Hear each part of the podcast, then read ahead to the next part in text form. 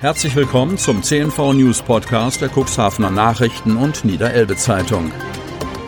In einer täglichen Zusammenfassung erhalten Sie von Montag bis Samstag die wichtigsten Nachrichten in einem kompakten Format von sechs bis acht Minuten Länge. Am Mikrofon Dieter Bügel. Donnerstag, 21. Januar 2021. Hohe Mortalität gibt Anlass zur Sorge. Kreis Cuxhaven.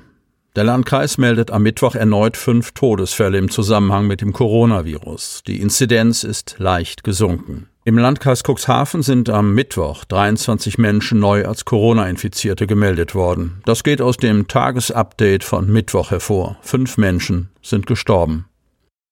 Dabei handelt es sich um eine 84-jährige Frau, eine 68-jährige Frau, einen 82-jährigen Mann und einen 76-jährigen Mann sowie einen 83-jährigen Mann. Die meisten Neuinfektionen sind in der Stadt Cuxhaven mit sieben, gefolgt von der Samtgemeinde Landhadeln mit sechs, der Gemeinde Lockstedt mit vier, Schiffdorf mit drei, Geestland mit zwei und Hagen im Bremischen mit einer gemeldet worden. Die Inzidenz, also die Quote der Neuinfektion der letzten sieben Tage pro 100.000 Einwohner, ist auf 93,27 gesunken. Landrat Kai-Uwe Bielefeld bewertet die Lage so. Mit Bedauern müssen wir zur Kenntnis nehmen, dass erneut fünf Menschen im Zusammenhang mit einer Corona-Infektion gestorben sind. Der Inzidenzwert deutet Gottlob eine leichte Entspannung an. Die Situation ist aber nach wie vor labil. In den vergangenen Wochen habe man beobachten können, wie schnell sich die Neuinfektionen auch im Landkreis Cuxhaven deutlich nach oben bewegen können.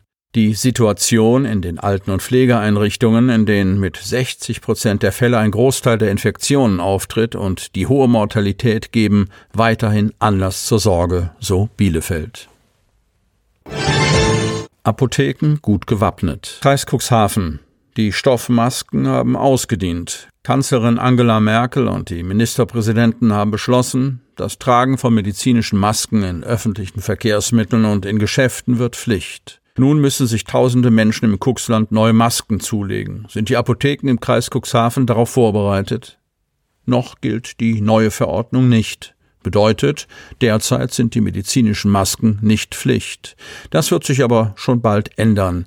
Es ist vorgesehen, dass die geänderte Verordnung am Freitag schriftlich vorgestellt wird und dann am Montag in Kraft tritt, teilt Katrin Riggert, stellvertretende Regierungssprecherin des Landes Niedersachsen, auf Nachfrage unserer Zeitung mit.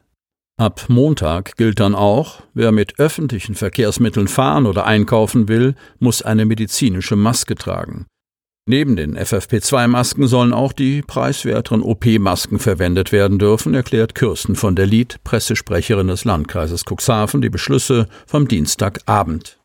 Die Masken werden sich die Bürgerinnen und Bürger vermutlich selbst besorgen müssen, so von der Lied. Von einer Zuständigkeit des Landkreises gehe sie derzeit nicht aus. Für weitere Entscheidungen sei jedoch der Verordnungstext abzuwarten.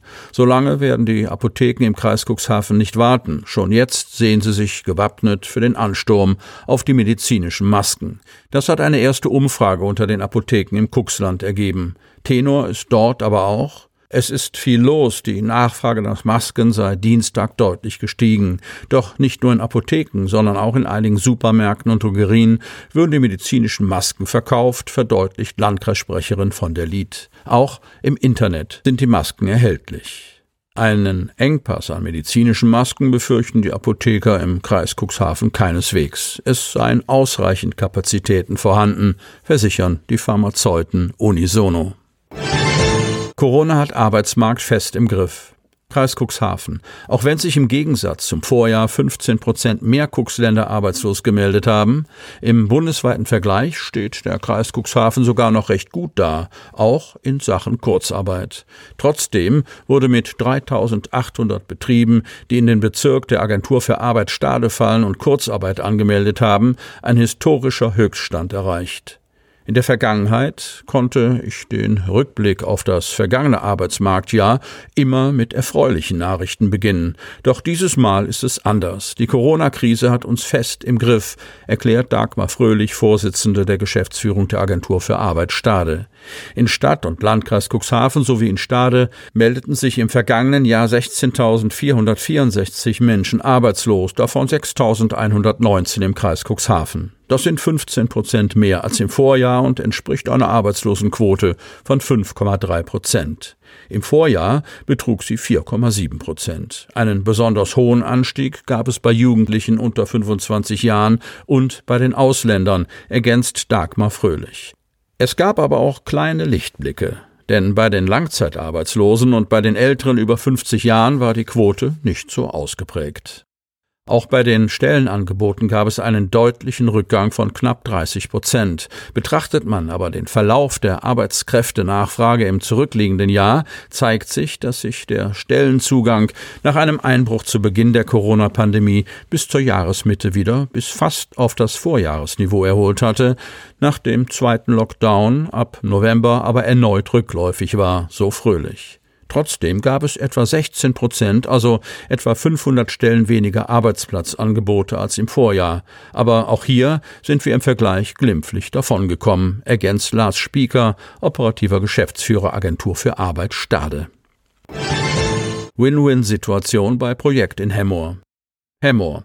Wenn wirtschaftliche und ökologische Aspekte miteinander verbunden werden können, dann handelt es sich wohl um eine Win-Win-Situation. So verhält es sich auch bei einem Projekt in Hemmoor.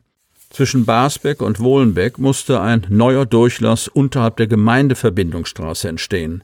Das wasserbaulich notwendige Vorhaben wird nun mit einer naturnahen Gestaltung eines neuen Verlaufs des Hackemühlener Bachs kombiniert. Dies ist auch politisch gewollt. Das Land und die EU tragen 90 Prozent der Kosten.